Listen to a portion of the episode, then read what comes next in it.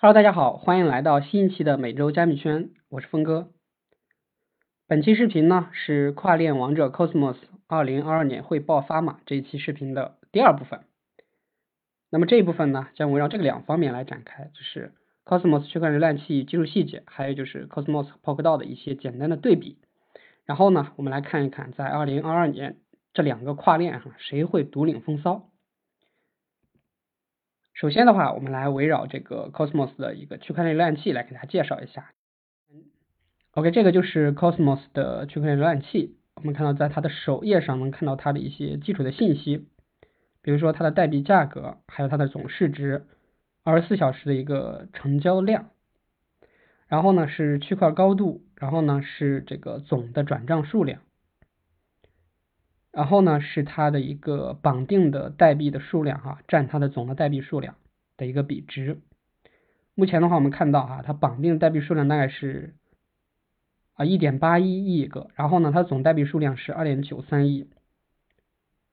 因为这个 Cosmos 它代币发行量是无上限的啊，它是呃一直需要一直会通胀的。我看到它通胀率的话，大概是百分之十点四二，年通胀是百分之十点四二。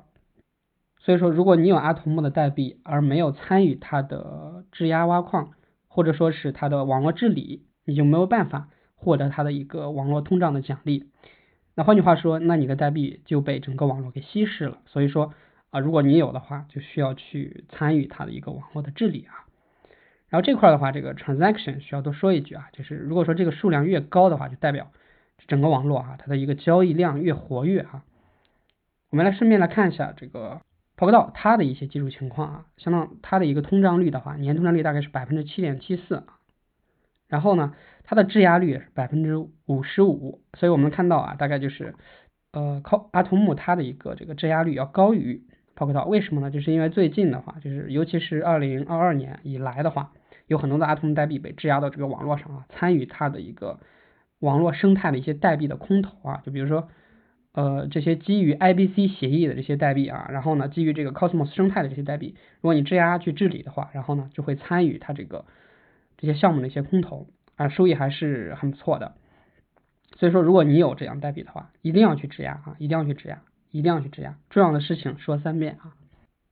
然后我们看一下它的一个转账这个页面哈，这是非常，就是我们看到它的转账类型有很多，有的呢是基于 IBC 的跨链啊，有的呢是投票，还有呢。一些是委托的一些交易，那我们随便打开几个看一下啊，比如说这个，这个呢就是 IBC transfer，就是来自于基于 IBC 协议的一个他们的这个基于 IBC 链的这些跨链的一些转账啊，这样就比较简单哈，就从这个地址啊转到另外一个地址。然后呢，委托哈，委托是什么意思呢？就是你把你的这个代币啊委托给某个这个 validator 啊，validator 是那个验证人。不是每个人都可以当验证人的，当验证人当然可以获得收益，但是同时呢，你也需要大量的阿童木代币才有资格成为验证人。所以说呢，你只能成为委托人啊，就委托人把你的代币然后给验证人，然后验证人拿这个代币呢去到这个网络上参与网络的一个治理啊，然后获得它的网络的一个通胀，通胀这个代币之后呢，然后再分分配给这个地址。我们看下这个地址里面的一些信息哈，我们就知道。OK，我们打开这个。地址之后呢，我们发现它呢，呃，像像这个 validator 啊，质押了多少个代币呢？质押了二十五点五个代币啊，然后呢，它并没有全部质押哈，还留了这个零点一二个代币在它的一个地址当中。那我们看到这加载出来之后呢，这块是这个验证人他的名字啊，验证人叫做 stake 点 fish 啊，它这个地址里边总的这个阿童木的数量是二十五点六个，那其中呢有 available 就是可以获得的，就是这些代币。是可以随时转账的，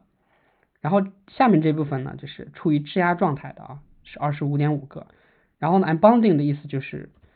呃解除质押啊，解除质押的过程中的这些代币的数量。那现在我们看到它并没有解除质押，然后呢，就是 stake re staking reward 就很清，这个就很清楚了，就是它的质押的一些奖励。OK，以上的话就是作为一个代币持有者啊，你需要去了解。整个这个 Cosmos 它的区块链浏览器里边的一些比较重要的信息啊，然后比较重要的一点就是要一定要去质押自己的代币啊，不要让自己的代币放在那儿。如果你放在这个交易所而不管的话，那交易所就会拿你的代币去质押，然后获得收益的话就归他自己了。然后第二部分的话，我们就来到这个 Cosmos 和 Polkadot 的一个对比这个环节哈。然后呢，他们的一个对比的话，大概从三个方面来展开，就是一个是开放性啊，然后是代币价值的捕获，然后是安全性的一个差异。那首先我们看到开放性啊，呃，对，就开放性而言哈，然后那个 Cosmos 的开放性是完全要高于这个呃 Polkadot 的。为什么呢？因为因为任何一个基于 Cosmos SDK 开发的这个公链啊，都可以无需许可的加入 Cosmos 这个生态。我们知道，哎，Cosmos SDK 在上一节我们讲到啊，它就相当于波卡的 Substrate 啊，基于 IBC 协议，你可以一键发链啊，发出的链呢，然后就可以无需许可的加入 Cosmos 的生态，不需要付出任何代价，然后无需许可的就可以加入这个 Cosmos 的生态。所以说，我们看到啊，基于这个 Cosmos 开发的这些区呃公链啊，它们的总的这个市值啊，加上这个 Cosmos 的一个总的市值啊，已经远远超过 Polkadot 了。而波卡呢，就是我们知道它也是一个跨链的一个项目，但是它呢，如果说你要想加入 Polkadot 的一个生态的话，你需要通过什么呢？你需要通过平行链的插槽竞拍才能进入这个 Polkadot 生态啊，那个门槛是非常高的。待会儿我们通过一张 PPT 来介绍一下，这个需要付出多高的代价才能进入这个 Polkadot 的生态。然后呢，就是有一个非常有意思的现象啊，就是。由于 Polkadot 它具有非常强的开放性啊，就带来一个结果，就是我们看到哈，基于这个 Cosmos SDK 开发的项目，包括我们看到这块都是一些比较知名的一些项目，像这个 Luna 也是基于这个 Cosmos SDK 发开发的。我们发现它的市值呢，目前已高达这个两百多亿哈，但是呢，我们发现阿童木它的市值才七十多亿啊，这就是一个非常有意思的现象，就是你下面的子链哈，它的市值呢已经超过你的母链的市值了。那这个放在这个 Polkadot 里面是不可能实现的啊，几乎不可能实现的。就是你比如说下面的 Moonbeam、阿克拉啊，这个 Plasma，他们这些项目，他们的市值是不可能超过 Polkadot 的哈。但是呢，在这个阿童木里边，我们就看到，呃，Luna 的市值就超过了阿童木啊，这是一个它的开放性哈带来的一个结果哈，非常有意思的一个事情。第二个的话就是价值捕获啊，什么是价值捕获呢？就是你的子链的发展能够为你的主链的发展。来进行赋能，那比如说你的子链啊，然后这个生态发展的很好，你的主链呢，然后你的主链的代币的价值或者市值呢就会得到提升。那这样的话，其实呃这就体现了这个 Cosmos 它的开放性带来的一个弊端。我们直接上数字哈，我们看一下，目前 Polkadot 的市值哈是十一名啊，它的总市值大概是两百亿美金，而这个 Cosmos 它市值只有七十亿美金，而且我们知道呃 Polkadot 它的它的一个市值总排名哈，最高的时候上过这个前五，而 Cosmos 一直没有进过这个前二十啊，就最好的时候也就是现在了。那为什么会是这样子呢？就是因为这个阿童木啊，这个代币的价值哈，没有从它的一些生态的发展中获利，而 DOT 的话，直接从这个平行链竞拍这样的一个机制当中获得了巨大的一个赋能的一个作用啊。下面的话，我们看一下。Polkadot 的一个平行链竞拍啊，这个平行链竞拍的过程中，为这个 DOT 附加了多少的一个价值啊？然后呢，左边这张是阿卡拉的一个平行链竞拍的时候，它呢是在二零二一年的十二月份啊，然后呢，它呢获得了这个 Polkadot 的第一个平行链。我们看到当时呢锁定了这个代币的总数量呢达到了三千多万个啊，那三千多万个相当于呃波卡的一个总发行量的百分之三以上啊。这是非常可观的一个数字，然后总的价值呢高达了五点九亿美金哈，你就是一条平行链上线呢，然后呢就让这个三千多万个 DOT 锁定在这个系统当中，锁定的意思就是说，锁定就是说短期内你是没有办法拿出来的，而且呢就是有一些很多的这些支持阿卡拉这些资本也好，或者说是大户哈，或者说是他们项目本身啊，都会去囤积大量的 DOT，那怎么办呢？就从市场上去购买。这样的话，其实就是给这个 DOT 代币赋能的一个过程哈。我看右边的话，这张是啊发了它的一个这个平行链竞拍的一个结果啊。虽然说它质押的这个 DOT 的数量只有这个六十多万哈，远远没有办法和这个阿卡拉的比，但是呢，这也是在为 DOT 这个代币赋能，这总比没有好吧，对吧？所以说，呃，它通过平行链竞拍的这个过程，为自己的这个生生态发展一个巨大的一个赋能。那这也就是。为什么哈？我们看到目前虽然说哈，我们平心而论，Polkadot 的生态发展还是不如这个 Cosmos 的。那 Cosmos 基于 Cosmos 生态出的一些非常知名的这个交易所的公链，还有 Luna 这样的项目，而那个 Polkadot 里边最优秀的项目啊，无非也就是这个啊阿卡拉这样的 Moonbeam 这样的。那他们的生，他们这些这呃这些这些平行链的发展啊，其实远远没有办法和和这个就基于 Cosmos SDK 开发出来的 Luna 还有一些交易所公链进行一个同台竞争的。那即便这样的话，我们看到啊，DOT 的市值也是远远的超过 Cosmos。那这就是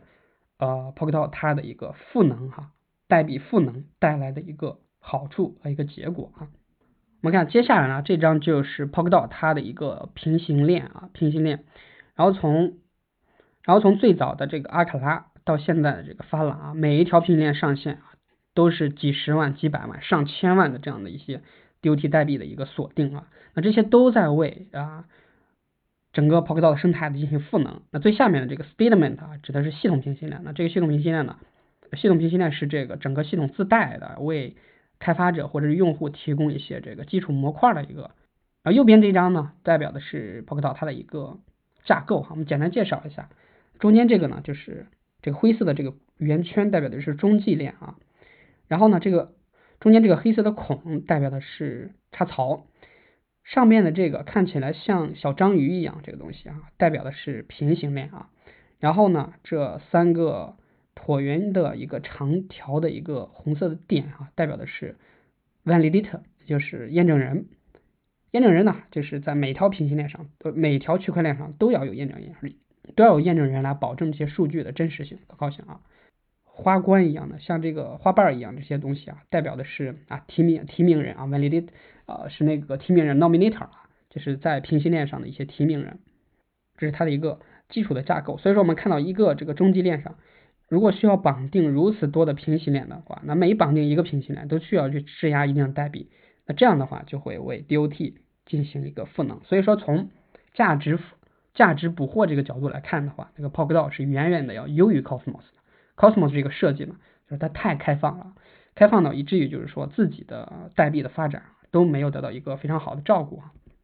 当然了，这个 Cosmos 也并不是说完全没有价值不花，那它靠的是什么呢？靠的这种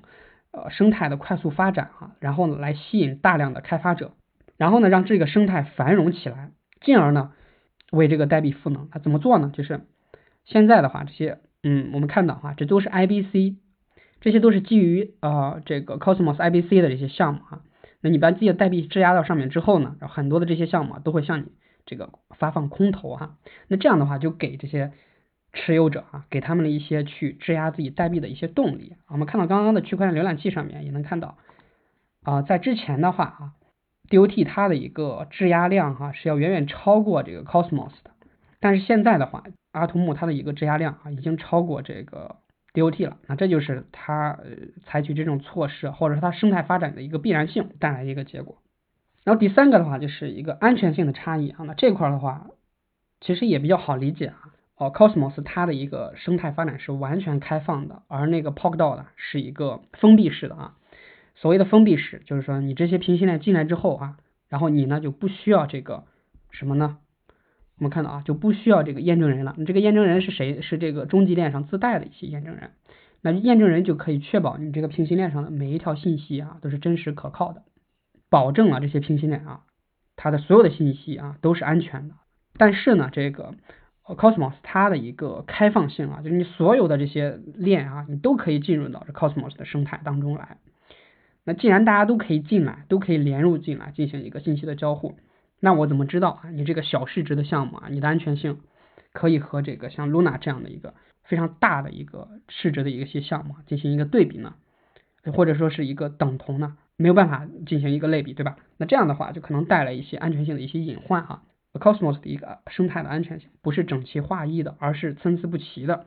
但是 p o k d o 的话，它是安全性是整齐划一的。那只要进入我这个生态。所有的信息啊，所有的这些代币的转移啊，都是安全可靠。那这是它的一个安全性的一个差异啊。